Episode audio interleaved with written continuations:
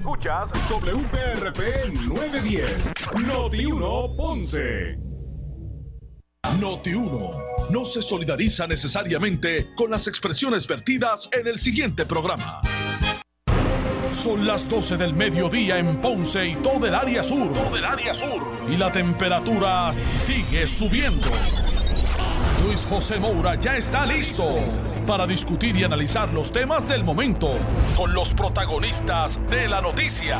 Es hora de escuchar Ponce en Caliente por Notiuno 910.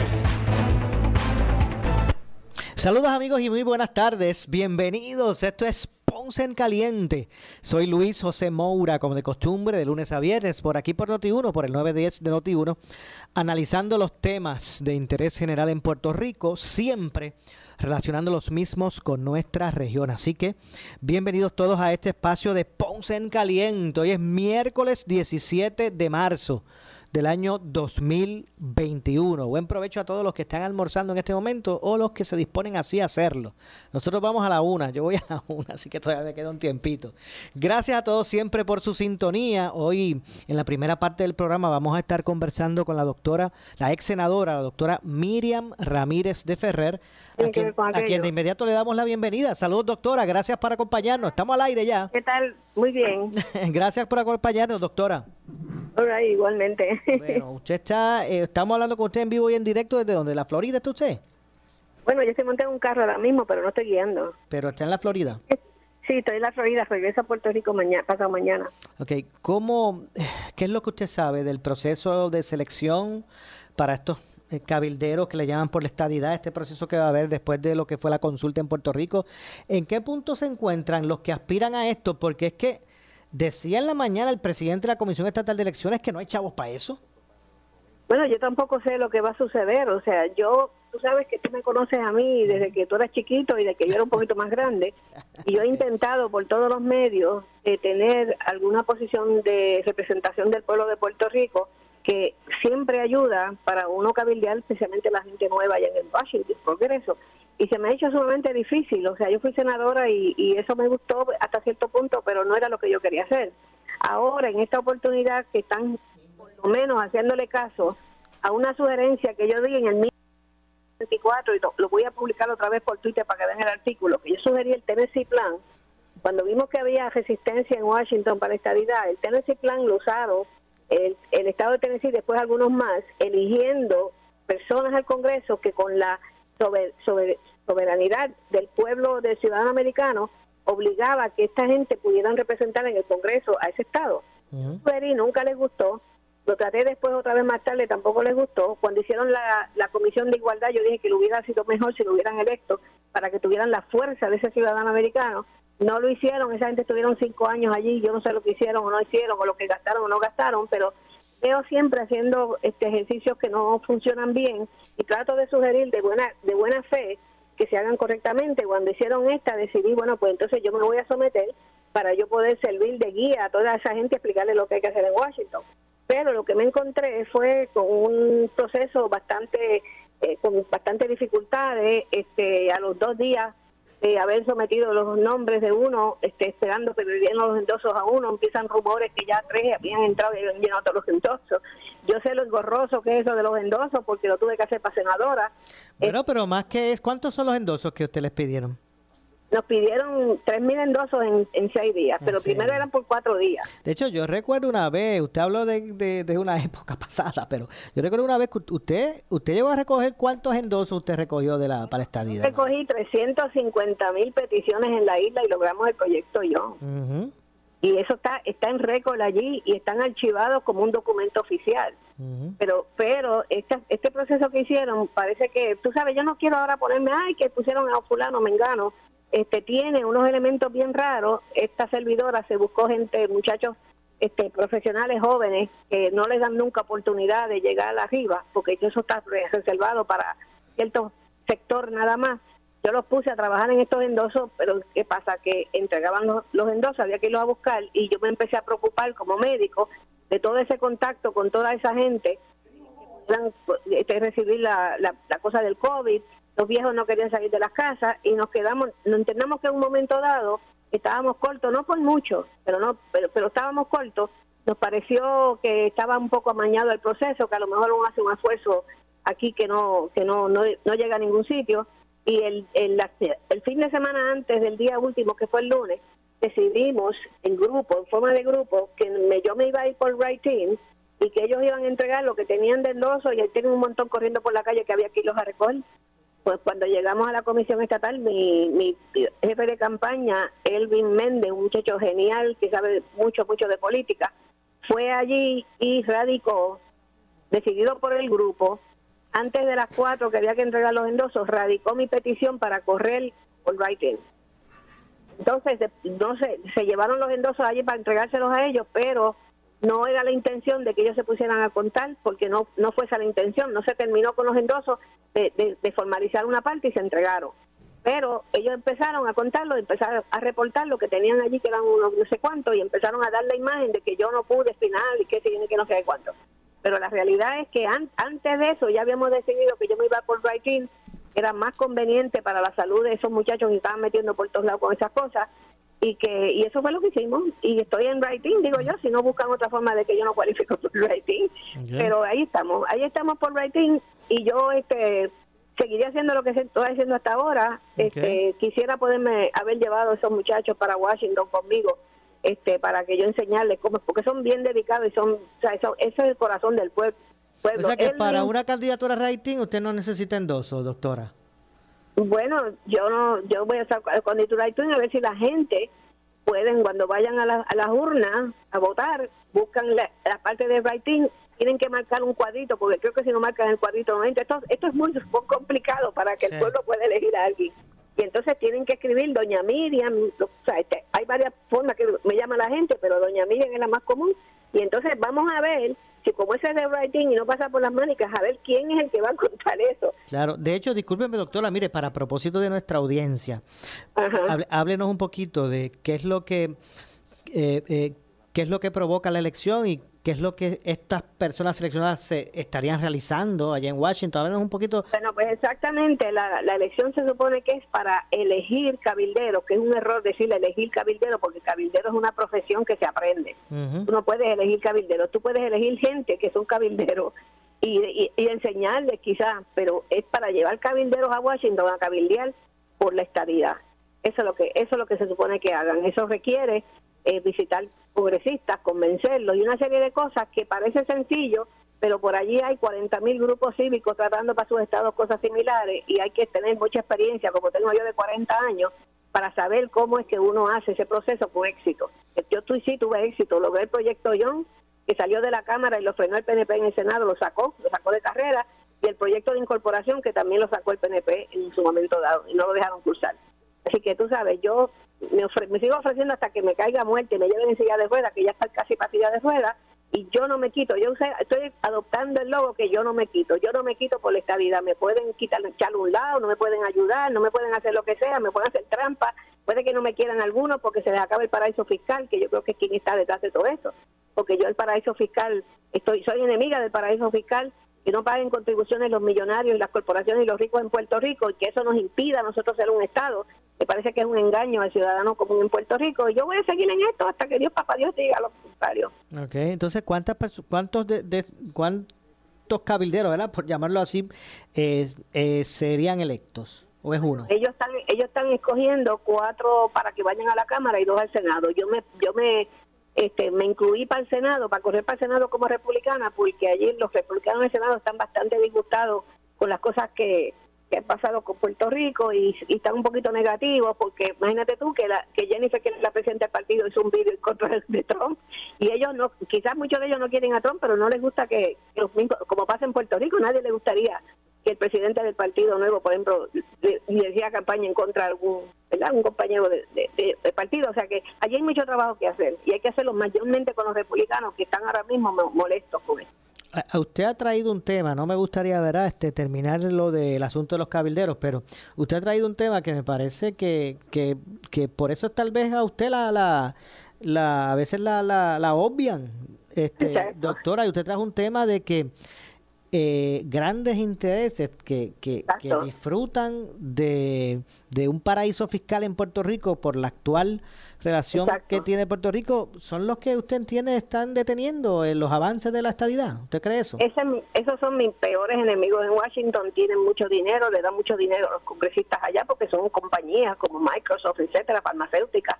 Y esas compañías tienen todos cabilderos allí, los más caros, eh, vigilando los intereses de ellos. Yo me he topado con ellos y conozco dos o tres. Bueno, pero tienen derecho a cabildear porque eso todavía no se, no se ha prohibido, pero yo voy a cabildear lo contrario. Y, y, y me reciben las mismas personas que lo reciben a ellos, me reciben a mí. Esto es lo que me han dicho, todo lo que todo lo que hacen para parar todo lo que hacemos. Imagínate tú que estábamos ya al borde de quitar el, este, código de rentas internas que nos, nos tengan nosotros clasificados como foreign y en la, en la reforma contributiva, que ya yo tenía eso planchado con los republicanos, se metió el liderato del Partido Nuevo, fue allá y pararon ese proceso. Y eso nos hubiera incorporado ahí, ja, del cantazo. Un trabajo de 10 o 15 años mío. Pues, pues, yo no me quiero rendir, yo no me, yo, yo voy a coger el lema que se le ocurrió a Elvin, que usted no se quita, pues no, no me quito, me sacan de las listas, me, hacen trampa, me, me, quieren, no me quieren, hagan lo que sea, yo voy a seguir hasta que Dios, papá, yo diga, hasta aquí llego. Ok, ¿y eso, eso, eso no le frustra, doctora, el, el, el ver eso? Es, muchacho, me frustra como tú no tienes idea porque me quiero arrancar los pelos porque yo no estoy buscando nada para mí. ¿Tú entiendes? Me arranca los pelos porque como se vive allí anunciando la estadidad y que vamos a traer la estadidad, y entonces eh, es todo lo contrario, este lo quieren, pero no ahora mismo, te voy a dar un ejemplo ahora mismo. Mira, ahora mismo Alejandro Casio, que tiene un distrito que no tiene como 600 mil personas en Nueva York, este, Neidia Velázquez igual, 600 mil personas en Nueva York, dos distritos diferentes, pues tienen poder en Washington y vienen y están radicando un proyecto para compensar una constituyente en Puerto Rico que el pueblo de Puerto Rico en ningún momento ha dicho que la quiere. ¿Qué es lo que pasa con la constituyente? Cuando llega la constituyente lo primero que hacen es que te rompen la ley 600, que es la conexión de nosotros con Estados Unidos como territorio para que el pueblo con su soberanía escoja lo que quiere ser. Y entonces se hace una constitución nueva, se eligen delegados para esa constitución bajo el sistema que en Puerto Rico se elige la gente y tú no sabes cuándo se va a parar. Pero te puedes quedar con la ciudadanía americana, pero no sabes cómo va a terminar si Puerto Rico está independiente. Lo más grande, eso está ahora mismo, ahora mismo eso está eso por estas dos personas. Número dos, en Puerto Rico la legislatura acaba de presentar un proyecto idéntico. Si se aprueba por la legislatura que va a controlar el sector vista y se aprueba ya, mírenlo, porque yo lo, puse en Twitter y cuando cuelgue te voy a mandar los dos artículos para que los leas. Pues mira, ahora mismo es para estar, no te digo yo, yo, es para estar todo Puerto Rico cabildeando en Washington diciéndole a esa gente, we don't want this. Nosotros queremos una admisión para estabilidad para Puerto Rico, o si no que nos quedemos como territorio, pero no queremos una república asociada. ¿Dónde están esa gente acá en Puerto Rico? Poniendo el DN de papá y el de amiguito de fulano y qué sé yo ni qué una delegación para que aprendan acá en Washington. Oh my God. Que si yo me frustro, muchachos, yo me frustro como tú no tienes idea, pero papá Dios me echó esto encima y yo no lo, yo, sigo la corriente. Entonces, eh, ¿usted cree que el sector estadista en Puerto Rico, y ¿verdad? sin generalizar, no, o por lo menos el liderato de, o los que representan a ese sector en Puerto Rico, no, eh, eh, no han identificado el, el ¿verdad? La, ruta correcta para adelantar? Ellos todos, ellos todos conocen lo que está pasando allá, ellos todos están informados yo te voy a decir una cosa, a mí, aún en esta, este puesto que yo estoy haciendo ahora, hay gente que me dice, es que como tú atacas el PNP, entonces, ¿qué quieren? Que yo también me convierta en un fotuto del PNP diciendo que están haciendo la gran cosa y no les diga a ustedes que hay que hacer otras cosas y hay que hacerlas ahora. ¿Qué es lo que ustedes quieren que yo haga? Porque, que el PNP para mí no es más importante que el Estado, y no fulanito, ni menganito, ni yo soy más importante que el estadidad. es una, una lucha de años y de décadas por la estabilidad y ganando elecciones con la estabilidad. Y si se, se le ponen bandeja de plata, mire, esto es lo que hay que hacer. Y no lo hacen. ¿Qué ustedes quieren que yo haga? Eso, se me ocurre preguntarle lo siguiente. Yo pienso, a, eh, a, mi mejor recuerdo, ¿verdad? De las primeras personas, si no la primera, pero ¿verdad? para no equivocarme, de las primeras personas que yo escuché en Puerto Rico hablando del plan Tennessee fue usted, doctora. Sí, en el 84, tú eras un bebé. En el 84 yo lo publiqué, tengo el artículo de periódico, lo pues publiqué en Twitter y lo voy a poner hoy esta tarde otra vez. En mi pensamiento, ¿verdad? Esas primeras personas que habló de eso fue usted. Entonces, ¿qué quiere decir?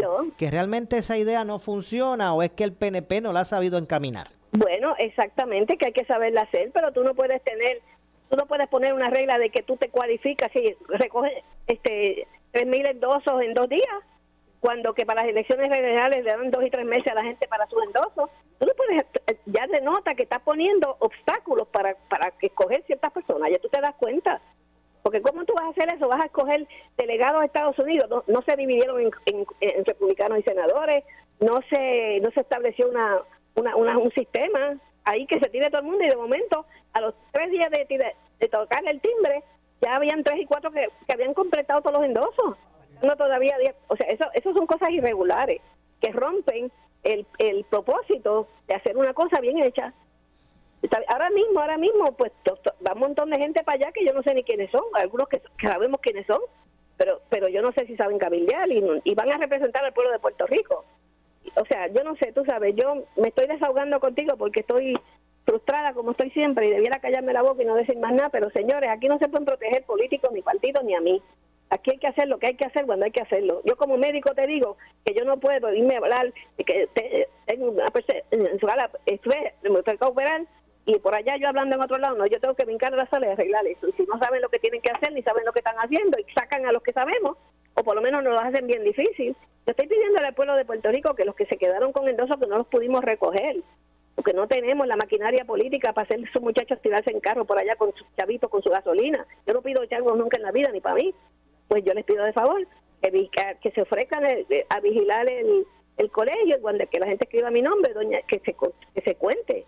¿Cuáles van a ser los electores hábiles para, para esa votación, eh, doctora? ¿Cuáles son?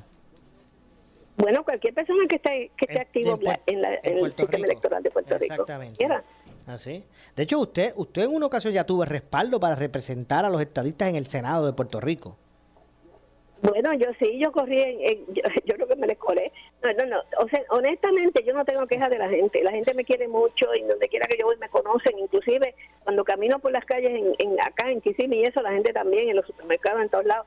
Yo no me quejo de la gente, yo me quejo de la forma en que la estructura política ha puesto la posibilidad de participar de posiciones políticas para que tengan obstáculos para el ciudadano común y corriente. Porque no es a mí nada más, es a todos los que ellos entiendan que no les interesa ellos se lo ponen bien difícil, bien difícil. ¿Cómo tú me vas a decir a mí que unos muchachos que nadie sabe quiénes son, pero son personas muy buenas, tienen o sea, pero que, que no tienen face recognition ni tienen idea quiénes son, en dos días terminan todos los endosos, empiezan a correr rumores de que vaciaron listas, que quién vacía lista. A mí nunca me han dado la oportunidad de vaciar lista, porque yo no puedo vaciar lista, pues, porque no porque no estoy en el team, no estoy en el, o sea, yo me río de, por no llorar, pero entiendo. Doctora. Yo, no me quito, mira, yo adopté un lema que se inventó Edwin, que doña Miriam no se quita, pues no, no me quito. Me he encontrado con 40 paredes, obstáculos, mi marido se murió, un montón de cosas y Dios sigue diciéndome no te quites, no te quites, no te quites. Así que ese es mi lema, yo no me quito. Pase lo que pase ahora, no me quito. Sigo. Bueno, claro, seguro que sí. Y, los que, los que la conocemos, los que la conocemos, doctora. Una ocasión, por una ocasión que le den, le hagan un frente a, al sistema político y, me saquen a mí en writing. Y si no, pues no se preocupen porque voy a ir como quiera. Los que la conocemos a usted sabemos muy bien que eso es lo menos que en su mente de quitarse. Eso lo sabemos. Eso lo sabemos. Ahora, ahora le pregunto. Si la, ¿verdad? Vamos, va, a desarrollar entonces el, un tema relacionado. Si eh, la constituyente, asamblea constituyente o asamblea constitucional de estatus, como quieran llamarle, si esa asamblea no es el mecanismo. ¿Cómo entonces se logra? A través de, o sea, eh, eh, ¿cómo, ¿cómo, con qué mecanismo se logra esa solución final del estatus de Puerto Rico? Bueno, hay que hacer un montón de cosas más, tú sabes, o sea, yo tengo 40 mil formas de llegar a hacer lo que hay que hacer, pero pero tengo que hacerlo siempre con la reputación que, que es muy buena en Washington, con los voluntarios que me ayudan, o sea, no es que yo me vaya a rendir, pero si este proceso no funciona, bueno, primero, ¿qué, ¿qué, van a hacer esos muchachos allí o esa gente? ¿Qué van a hacer allí? Porque si van a ir a por las oficinas a, jugar de estadidad, pues, ok. Pero tú sabes muy poco lo que es muy poco lo que yo puedo adivinar qué es lo que pueden hacer. Mira, yo tengo un problemita que tengo una llamada entrándome de Washington. Sí, adelante, no, no hay problema con eso. Queríamos conocer más o menos la idea. Más después, después nos vamos a sentar. Cuando tú quieras, ¿sabes? Después nos vamos a sentar, doctora, porque si usted quiere estar allí como cabildera de estadidad, ¿Cómo usted, qué es lo que voy a hacer, qué es lo que usted haría? ¿Se le metería allí eh, a las oficinas a todo el mundo? ¿O usted yo, no voy a yo no voy a dar esa información por teléfono porque esa información es... ¿O usted interrumpiría una sesión allí y decía, ahora nos escuchan yo como representante del pueblo de Puerto Rico? Ah, ah, perdóname, ¿cómo es? Que o usted interrumpiría una sesión allí reclamándolo. No, eso no funciona así, eso no funciona así. Entiendo. Doctora, gracias, porque sé que tiene que atender otras cosas. Gracias por el tiempo. y, y una llamada, estoy un poquito, pero estaremos para ti siempre. No, no hay problema y seguiremos obviamente dándole seguimiento a todos estos temas. Gracias, doctora. Okay. Muchas gracias a doctora Miriam Ramírez de Ferrer. Bueno, ustedes la escucharon. Ya ustedes podrán entender las frustraciones de doña Miriam y, qué es lo que va a ocurrir con todo esto. No cabe duda que más allá del interés de los estadistas de poder encaminar ¿verdad? estos propósitos en busca de ellos adelantar su, su, su, ideal eh, con el gobierno como está eh, constituido tras las elecciones, con este, esta, este, este gobierno compartido, por decirlo así, eh, enfrentarán además, además de sus luchas internas, enfrentarán además eh, la oposición de otros sectores políticos que entienden que lo que pretenden hacer los estadistas pues no son convenientes a su, ¿verdad? lo que son sus propósitos. Ya, ya, ya ese mensaje lo envió el presidente del Senado. Lo mismo ha dicho el presidente de la Cámara. No van a tener colaboración a esos propósitos con, con, con lo que es el poder legislativo que está, ¿verdad?, este, dirigido por otro, otro sector ideológico, no el de los estadistas. Y no, a mí no me extraña, yo me imagino que usted tampoco, amigo que me escucha, porque si hubiese sido al revés sería igual. Así que más allá de los estadistas luchar con su, ¿verdad? o atender sus luchas internas, eh, pues también pues tendrán que encaminar estos esfuerzos tomando en cuenta que hay una división de poderes en Puerto Rico. Eso fue el mandato que dio el pueblo en las pasadas elecciones. Que eso cambie eh, en cuatro años pudiese ser, o por el contrario, pudiese continuar eh, esa línea. Así que eso, pues, el tiempo al tiempo, como diría, como diría Luis Rigoberto Varela, que en paz descanse. Tiempo al tiempo. Vamos a ver lo que ocurre al respecto. Vamos a hacer la pausa, regresamos con más. Esto es Ponce en Caliente. En breve le echamos más leña al fuego en Ponce en Caliente por Notiuno 910. Somos la noticia que quieres escuchar. Las 24 horas te queremos. A un año de haber ordenado un lockdown en Puerto Rico, la ex gobernadora Wanda Vázquez habla informando en la mañana. En ese momento la prioridad era salvar la vida de nuestra gente. Que ya se confirmó que fueron COVID, son 1.766, o sea que no llegamos ni a las 2.000 muertes. Las otras son sospechosas y porque teníamos el temor, ¿verdad?, de que se comenzara el año con un brote, porque entonces todas esas fiestas de Navidad iban a traer una cantidad de contagios enorme. Cuando, cuando te preguntan qué tú escuchas temprano en la mañana, la respuesta es Noti 1630, donde hablan los protagonistas de las noticias. ¿Ya usted se vacunó? Sí, gracias a Dios ya tuve la oportunidad. Tú sabes que hay varios centros por ahí que están eh, ayudando, así que gracias. ¿Tuvo algún tipo de reacción? La segunda. La segunda. La segunda, sí, este, un poquito de malestar de estómago, bastante y eso, pero gracias a Dios ya todo bien. Donde se hacen las preguntas que quieres escuchar, sin miedo y sin dedos que amarrar. O alegado caso de extorsión que está en los tribunales contra Sisto George. ¿Le llegó o no le llegó información a usted cuando era secretaria de Justicia? Mira, sobre ese particular yo no voy a hacer comentarios, Normando. Primero porque es un caso que está subyúdice, es un caso que está ante la consideración del Tribunal Federal. Yo creo que allí todas esas respuestas estarán allí. ¿Volvería a la política activa? Eh, no, en este momento, ¿verdad? Tengo que decirlo, no está en mi mente, no lo tengo proyectado, ¿verdad? Porque uno nunca sabe. Después dicen, mira, ya dijo en aquel programa contigo que no. Y las noticias cambian, como decimos aquí en ah, Como dice En las mañanas, tú escuchas Normando en la mañana con Normando Valentín en Noti 630. Disfruta de la vida con tu Toyota nuevo,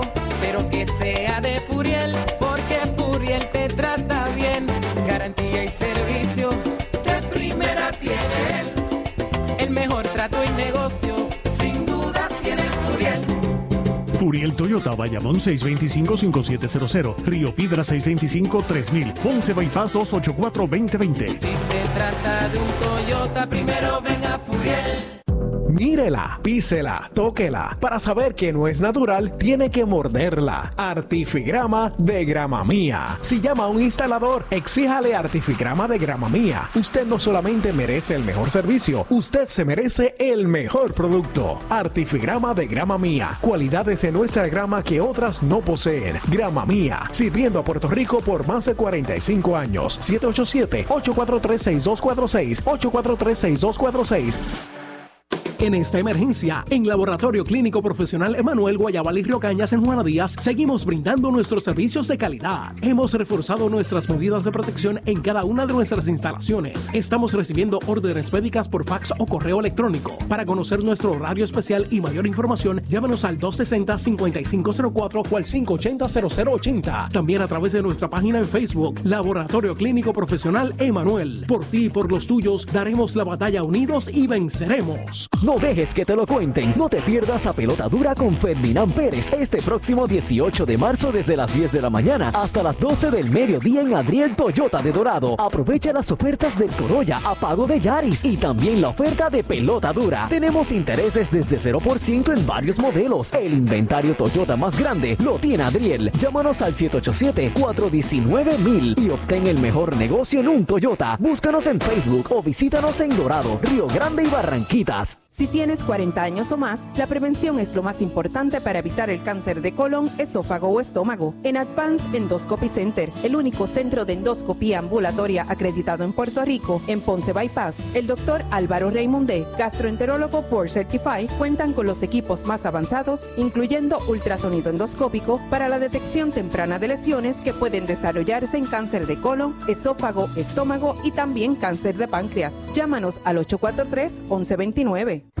Tecnología Nissan a tu alcance. Henry Motors Nissan de Ponce te trae la rediseñada Kicks 2021 con intereses tan bajos como 1.99% al financiar. También el Nissan Versa 2021. Bonos de hasta 2 mil dólares en el Nissan Sentra. Ven y prueba la nueva Road 2021. Pieza, servicio, garantía en nuestras facilidades. Haz la compra inteligente. Tu Nissan que sea de Henry Motors. En la comodidad de la Avenida Las Américas de Ponce y en el Ponce Bypass. Info 787-418-3444. 418-3444.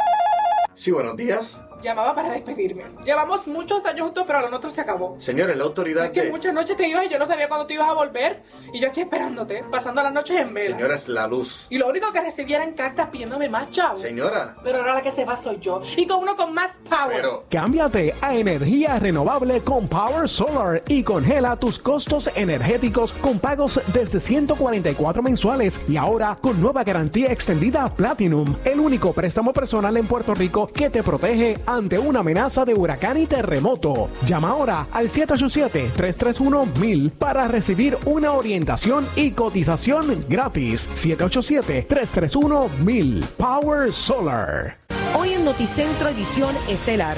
Aunque tiene la solución en sus manos, gobierno prefiere una alianza público-privada para darle fin a los problemas en Vieques. Soy Yesenia Torres Figueroa y los espero a las 4 por Guapa. Somos Noti 1630. Noti 1630. Primeros con la noticia. Noti 1630 presenta un resumen de las noticias que están impactando Puerto Rico ahora. Buenas tardes, soy Luis Dalmau Domínguez y usted escucha Noti 1630 primeros con la noticia última hora 1233. Bueno, señores, el presidente de la Cámara de Representantes, Rafael Datito Hernández, reitera enérgicamente su oposición a las terapias de conversión. El proyecto que está en el Senado lo que hace es que repudia las terapias de conversión, para aclarar. En ese tema, yo hablé como Rafael Hernández Montaño, no como presidente de la Cámara. Yo estoy en contra.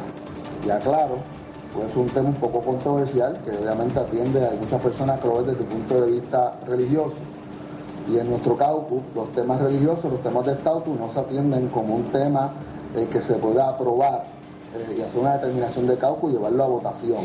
Así que es uno a uno. Tienes que preguntarle a cada uno de los, representantes de forma individual. Yo estoy totalmente en contra de las terapias de conversión, no la primera vez que lo digo, y creo que el tema es un tema de, obviamente, educación, hay que educar contra la violencia en el país y no se puede fomentar.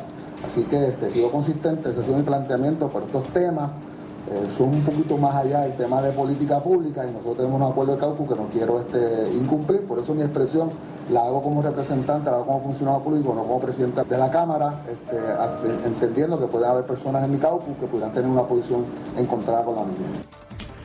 Noti 1, última hora, 12.34. Y el comisionado de bomberos Javis Collazo asegura por Noti 1 que se mantendrá el aumento de 125 dólares mensuales, el cual se vio en riesgo de ser suspendido por solicitud de la Junta de Supervisión Fiscal. Interviene Jerry Rodríguez. Afortunadamente pudimos eh, tomar las previsiones, ¿verdad? Y pudimos resolver la situación a tiempo, pagar ese fuego, extinguirlo a tiempo, ¿verdad? Por decirlo de otra manera.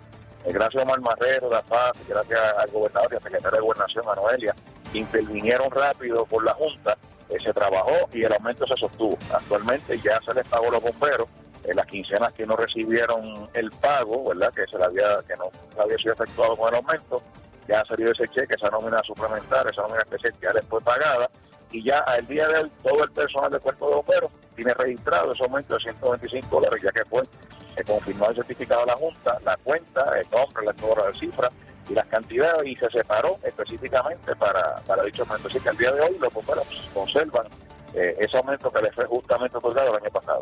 Y de aquí en adelante, ¿está seguro ese aumento? ¿No va a ser trastocado de alguna forma más adelante? No, no, no, no va a ser trastocado, ese aumento se sostiene, ese aumento se mantiene, ya se con las fuentes de repago y ese aumento justo y para los bomberos, ya ese aumento no, no va a ser tocado. Y finalmente, el secretario general del Partido Nuevo Progresista, senador Carmelo Ríos, opina en el programa Sin Miedo que el juicio sobre la contienda por la alcaldía de San Juan ha ocasionado que Manuel Natal pierda su credibilidad. Manuel Natal está a punto de romper el récord de elecciones perdidas en un mismo evento a cualquier candidato en el mundo.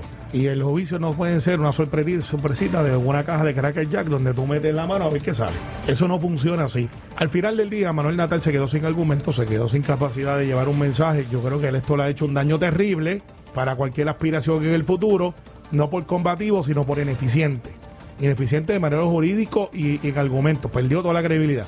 Porque él sigue buscando algo que decir, pero en el tribunal no es el foro. Para eso está la radio, televisión. Usted puede venir aquí, pauta, compra un espacio y hace un programa y dice lo que usted quiere decirle porque usted cree que ganó, pero no puede ir al tribunal y decirle, mire juez, yo creo que esta información va a aparecer y yo la tengo aquí y se la estoy anunciando, pero cuando dice, pues demuéstramela. No, no, eso viene ahorita.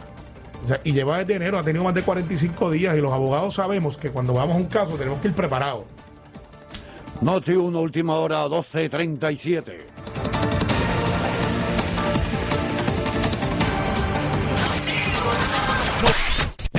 le echamos más leña al fuego en Ponce en Caliente por Noti 1 910. En esta emergencia, en Laboratorio Clínico Profesional Emanuel Guayabal y Río Cañas en Juana Díaz, seguimos brindando nuestros servicios de calidad. Hemos reforzado nuestras medidas de protección en cada una de nuestras instalaciones. Estamos recibiendo órdenes médicas por fax o correo electrónico. Para conocer nuestro horario especial y mayor información, llámanos al 260-5504 o al 580-0880. También a través de nuestra página en Facebook, Laboratorio Clínico Profesional Emanuel. Por ti y por los tuyos, daremos la batalla unidos y venceremos. El área sur está que quema. Continuamos con Luis José Moura y Ponce en Caliente por el 910 de tu radio.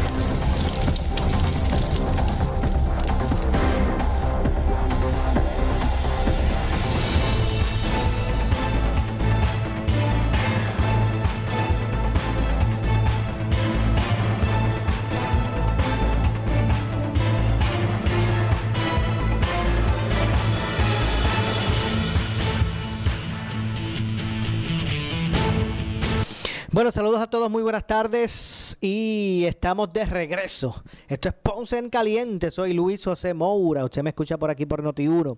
De lunes a viernes a las 12 del mediodía, de 12 a 1 de la tarde, analizando los temas de interés general en Puerto Rico, siempre relacionando los mismos con nuestra región. Estuvimos escuchando en la primera parte del programa a la doctora Miriam Ramírez de Ferrer relacionado a todo esto de los cabilderos por la estadidad, sigue la controversia con relación a este asunto. Pero, por otro lado, ya en esta segunda media hora, Mire, si usted está cogiendo desempleo, si usted es un. Una- un, un trabajador, un empleado, que ahora mismo por esto de la pandemia no está ¿verdad? yendo a su, a su lugar físico de trabajo, usted por el contrario está tomando desempleo. Escuche bien lo que voy a presentar a continuación, porque los secretarios del trabajo y el, desarrollo, y, el de desarrollo económico eh, anuncian que patronos podrán reportar empleados que reciben desempleo y rechazan regresar a trabajar. Vamos a escuchar al secretario del Departamento del Trabajo, al igual que al secretario de Desarrollo Económico, eh, Manolo Sidre. Vamos a escuchar. El Departamento del Trabajo va a hacer entonces una, una investigación sobre estos empleados. Pudiese hacerse un, un- detenerse el pago de manera preventiva y obviamente se hace una adjudicación. En el caso de, aquellas, de aquellos casos donde no había una razón legítima eh, en ley para que este empleado se, neg- se negara o se regresara a trabajar, eh, primero, pudiese haber un recobro de ese dinero, porque eso no lo establece y lo requiere el gobierno federal, que en el caso de aquellas personas que estaban aptas y disponibles y determinaron voluntariamente no regresar a trabajar sin una razón legítima, tenemos que hacer la acción de recobro. La persona también pudiese estar sujeta a una descalificación para este programa si se, establece que no cumplía con los requisitos. Y obviamente que si cometió, fraude o dio información incorrecta o falsa, pues pudiese también tener algún referido a alguna agencia estatal eh, o federal. Es importante señalar que el seguro por desempleo es pagado únicamente por los patronos en Puerto Rico y los trabajadores no tienen que hacer ningún tipo de aportación. Ahora bien, como toda póliza de seguro, en la medida que se hagan múltiples reclamaciones contra estas pólizas, pues obviamente los cargos o los costos de esta póliza pudiesen aumentar, por consiguiente, a quien perjudica es el patrono. Y es su responsabilidad también como patrono el notificar aquellos cargos que son indebidos o aquellos casos que no proceden eh, esas reclamaciones. Como mencioné, de conocimiento público, que los fondos otorgados por concepto del desempleo y PUA son fondos federales y no pertenecen al gobierno de Puerto Rico ni pueden otorgarse sin cumplir con unos requisitos de ley. El otorgar estos beneficios en incumplimiento con las regulaciones federales ponen en peligro el que se continúen otorgando estos fondos federales a Puerto Rico y que tanto, y que los reclamantes como el gobierno de Puerto Rico pudiesen responder por estos fondos ante el gobierno federal. Eso es bien importante mencionarlo, que en la medida que si esos fondos se, se desembolsan de una manera inadecuada, ese dinero se tiene que recobrar y de no recobrarse el gobierno de Puerto Rico tuviese que responder ante el gobierno federal. Por consiguiente, es nuestro compromiso, primero, el continuar otorgando estos beneficios a todos los reclamantes que cumplan con los requisitos de ley y que se han visto afectados por la pandemia.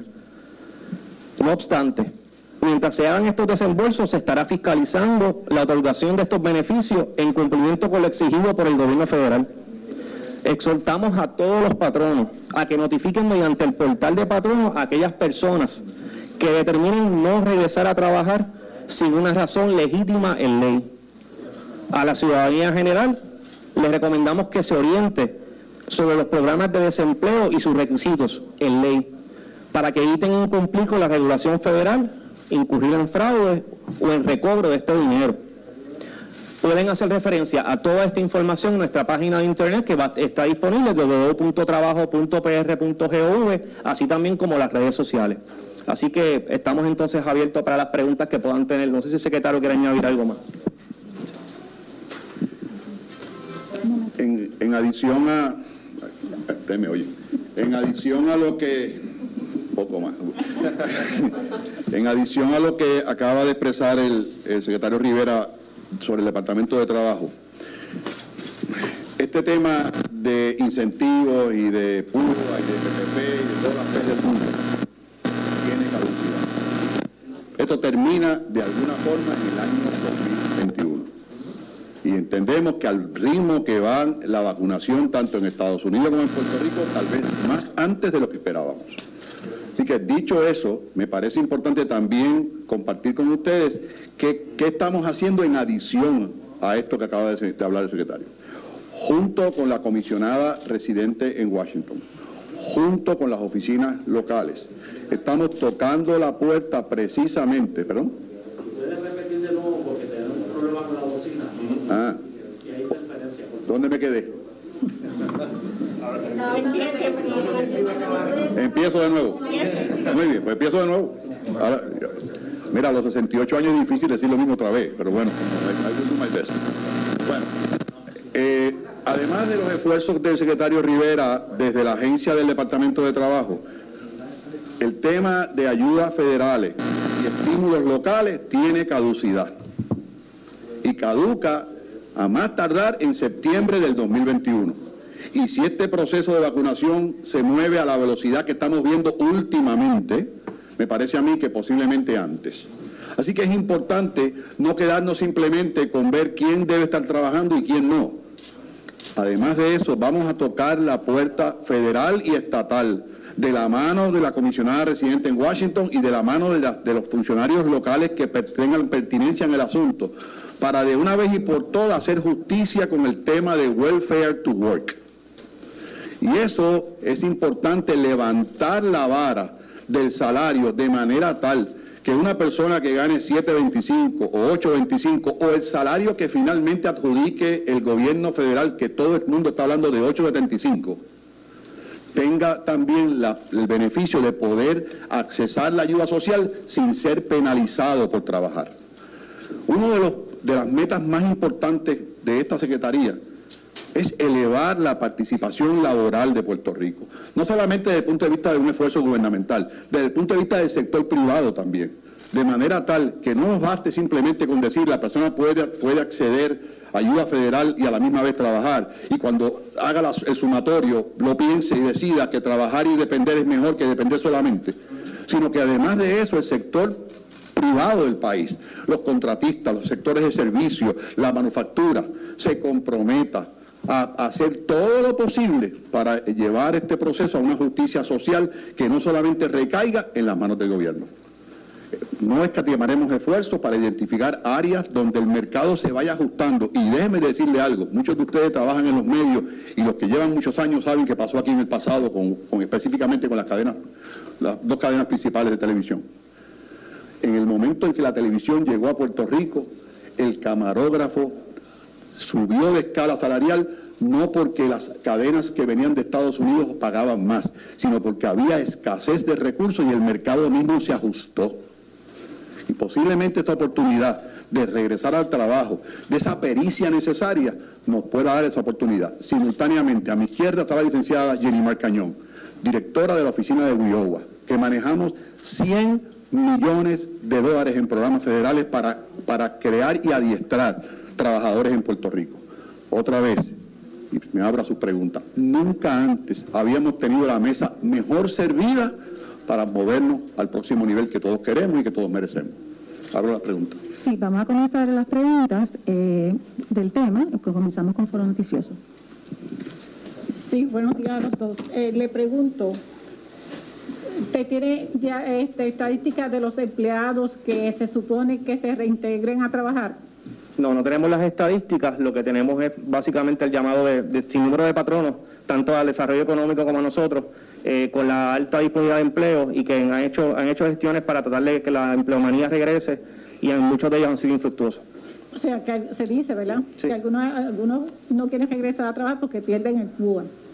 Pero a esos efectos, si deben empezar a trabajar bajo este programa que ustedes están anunciando, Sí. ¿a qué se expone más claro una Bueno, persona? Primero, ¿verdad? Yo no quiero generalizar, porque yo sé que, que se menciona que algunas personas dicen que es todas las personas que están recibiendo de desempleo y no es correcto. O sea, primero hay que, es precisamente para eso también se hace este portal. Tenemos que ir ya sepa- separando la grana, ¿verdad? La paja del grano en ese sentido. Y aquellos casos que sea que precisamente que el patrono llame a trabajar y que esa persona no dé una razón legítima y a manera de ejemplo diga yo me quiero quedar recibiendo el beneficio y no quiero trabajar, en ese caso en particular, si esas son las circunstancias, según la regulación federal se le descontinúa ese beneficio. Y ese sentido es lo que estamos haciendo. Eh, y que los fondos federales se utilicen o se paguen o se desembolsen conforme a la regulación federal que establece que no es para eso. La regulación federal establece que la persona tiene que estar apta y disponible y una vez lo llaman a regresarse a trabajar, pues la persona, a menos que no haya una razón en ley que le impida, pues la persona debe regresar. Pero Bueno, vamos a continuar escuchando luego de la pausa esta conferencia de prensa, secretario de Desarrollo Económico y el del Trabajo, eh, Carlos Rivera, secretario del Trabajo, Carlos Rivera Santiago, licenciado, y Manolo, Manuel Sidre, de Desarrollo Económico. Pausamos y regresamos. En breve le echamos más leña al fuego en Ponce en Caliente por Notiuno 910. En esta emergencia, en Laboratorio Clínico Profesional Emanuel Guayabal y Río Cañas en Juana Díaz, seguimos brindando nuestros servicios de calidad. Hemos reforzado nuestras medidas de protección en cada una de nuestras instalaciones. Estamos recibiendo órdenes médicas por fax o correo electrónico. Para conocer nuestro horario especial y mayor información, llámanos al 260-5504 o al 580-0880. También a través de nuestra página en Facebook, Laboratorio Clínico Profesional Emanuel. Por ti y por los tuyos, daremos la batalla unidos y venceremos. El área sur está que quema. Continuamos con Luis José Moura y Ponce en Caliente por el 910 de tu radio.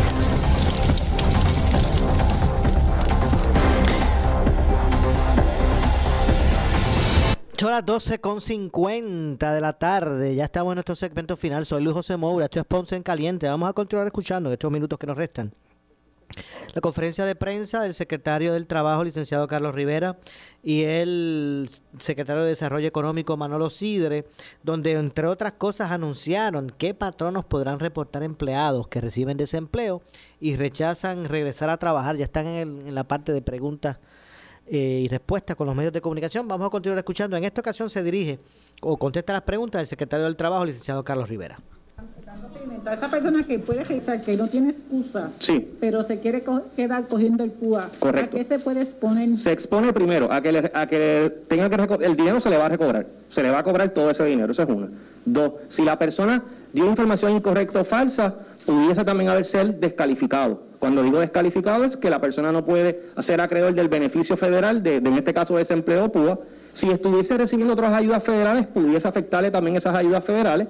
Y si cometió fraude, pues también puede ser referido a las autoridades federales y estatales. Eh, secretario, quería preguntar, una sola, una no, no.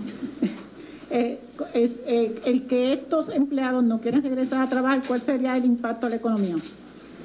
Bueno, el, el primer impacto a la economía es la productividad. O sea, tienes un problema de productividad. No sé si ustedes han tenido la oportunidad de hacer algún tipo de trabajo en la casa. No hay gente, no hay disponibilidad. La queja es, es en todos los niveles. Ahora, quiero, quiero puntualizar, porque somos seres humanos. Una persona que reciba, que gane 7.25 la hora por 40 horas son 287 pesos a la semana una persona que esté en el PUA son 300 pesos del gobierno federal y 190 del gobierno estatal. Corríjame, secretario. 240 adicional. Y 240 adicionales. Estamos hablando 540. 540 semanales. Estamos hablando de 2.225 pesos versus una cantidad mucho más baja. Por eso es importante trastocar el nivel del welfare to work. Para cuando esa persona pueda hacer el sumatorio de lo que recibe de su programa social, que lo necesita, que yo siempre lo he visto como un cost of living allowance. Yo no lo he visto como, un, como, un, como, un, como una dependencia, es un cost of living allowance. Y a la misma vez pueda trabajar, posiblemente la combinación de ambas haga mayor justicia. Vuelvo y le repito, Puerto Rico depende de una orden eh, federal para elevar el salario mínimo. Lo que se está hablando en el Congreso de los Estados Unidos es de 8.75 a 9.25. Yo les quiero decir que aún a 9.25 la hora no es un sueldo justo. Por lo tanto, una persona que gane 9.25 la hora pudiera a recibir ayuda social simultáneamente y entonces ese salario posiblemente se elevaría a 15 pesos la hora. Secretario, yo quería hablar, quería hablar con el secretario. Ah, perdón, si usted. Sí, en breve, sobre ese particular, obviamente nosotros apoyamos esta iniciativa. Definitivamente eh, coincidimos con esa visión de que en la medida que no se es atractivo eh, que la persona se una al mercado laboral, pues esto es un asunto matemático. Eh, y la persona lo que hace es sumar y, determina eh, con cuál situación está mejor. Así que esto nos lleva a una introspección y ya yo lo he mencionado. Como gobierno tenemos que hacer una introspección, cambiar las estrategias dirigidas precisamente a, a mover a la gente al sector laboral. Yo quería preguntarle, le iba a preguntar al secretario, pero quiero empezar con usted, señor Sidre. Ah,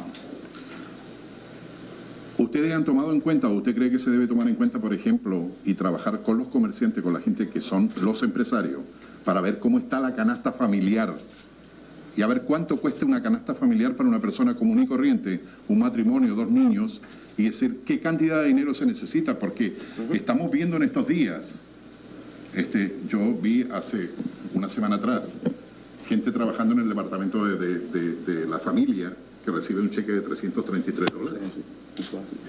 Mire, esa pregunta a mí me, fascina lo que usted me acaba de preguntar.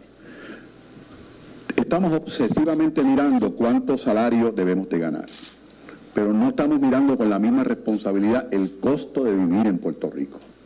Y sin duda alguna, yo tengo que confesarle, y ustedes son testigos de esto, a 10 pesos la hora en Puerto Rico no se puede vivir. Y eso es una realidad. Por lo tanto, es, es mi, clamor a que se combinen, porque obviamente lo- los salarios base en Estados Unidos no están ni en 7.25 ni en 10, pero están mucho más altos que eso. Ese no es nuestro caso. Así que pues, obvi- obviamente lo que hemos criticado en el pasado de la dependencia, vamos a convertirlo en un aliado para el amor al trabajo, para reducir la pobreza, para reducir la, la- la desigualdad que nos arropa. Pero no podemos pedir también a los empresarios que puedan, pues no diciendo todo, los empresarios que puedan que aporten y no Fíjate. sea todo para el bolsillo de Sí, ellos. yo- pero fíjate, a mí me, me ater- me aterroriza un poco, secretario, disculpe que lo... Un poco eso, porque se pudiera utilizar como un disuasivo, y le explico. X negocio que pueda. Le dice, voy a pagar a 20 pesos la hora. Lamentablemente lo que va a hacer ese 20 pesos la hora es que a los 70 mil empleos de pequeños y medianos comerciantes me los va a afectar, porque se van a mudar a esa estructura. Yo lo que creo es que si nosotros podemos hacer, si ese negocio que puede quiere ofrecer 16 pesos la hora, como hubo uno que ofreció 16 pesos la hora en estos días, yo no tengo ningún problema.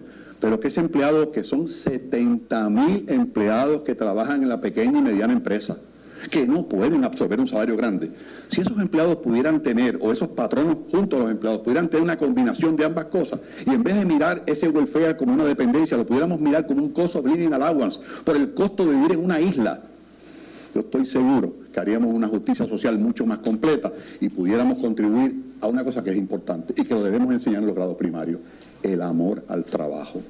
Y que se descubra que trabajando se vive mejor que dependiendo. Pero usted sabe, usted sabe. Bueno, vamos a, escuchar, a continuar más adelante, eh, eh, ¿verdad? Conociendo sobre esta conferencia de prensa. Lamentablemente se nos ha acabado el tiempo. La verdad es que están exponiendo tanto el, secretario del Departamento del Trabajo, licenciado Carlos Rivera, como Manuel Sidre, el de Desarrollo Económico, una realidad que está ocurriendo en Puerto Rico. Eh, de hecho, ustedes acaban de escuchar información del secretario del Trabajo señalando sobre cuáles son los patronos o cómo los patronos podrán reportar empleados que reciben desempleo y que rechazan re- regresar a trabajar. Eh, ya ustedes escucharon que no es excusa el que usted diga, no, no me siento seguro dejando a mi hijo en la escuela, me lo tengo que quedar en la casa y por ende estudiarlo yo y quedarme en casa, no puedo ir a trabajar. Ya eso no es excusa, de acuerdo al secretario, para que usted regrese a su plaza de trabajo, entre otras cosas. Y obviamente comenzamos a conocer un poco. Mañana se estará dándole más seguimiento a esto, pero ya comenzamos a escuchar también un poco de lo que es este Welfare for Work. O sea, que personas que, que puedan eh, recibir un cierto grado de ayuda, eh, ¿verdad? Este, social, pero también eh, complementándolo con horas de trabajo en empresa privada, no necesariamente que es que el gobierno pues eh, los ponga a trabajar en el sector público. Así que de eso y más más adelante sigan en sintonía de Noti1 para que eh, puedan conocer más sobre esta información.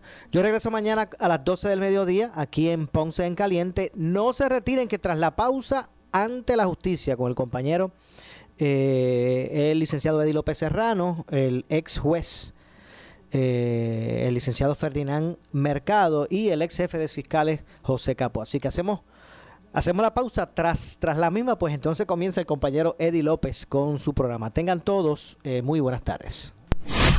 Escuchas WPRP 910, Noti 1 Ponce. Noti 1 no se solidariza necesariamente con las expresiones vertidas en el siguiente programa.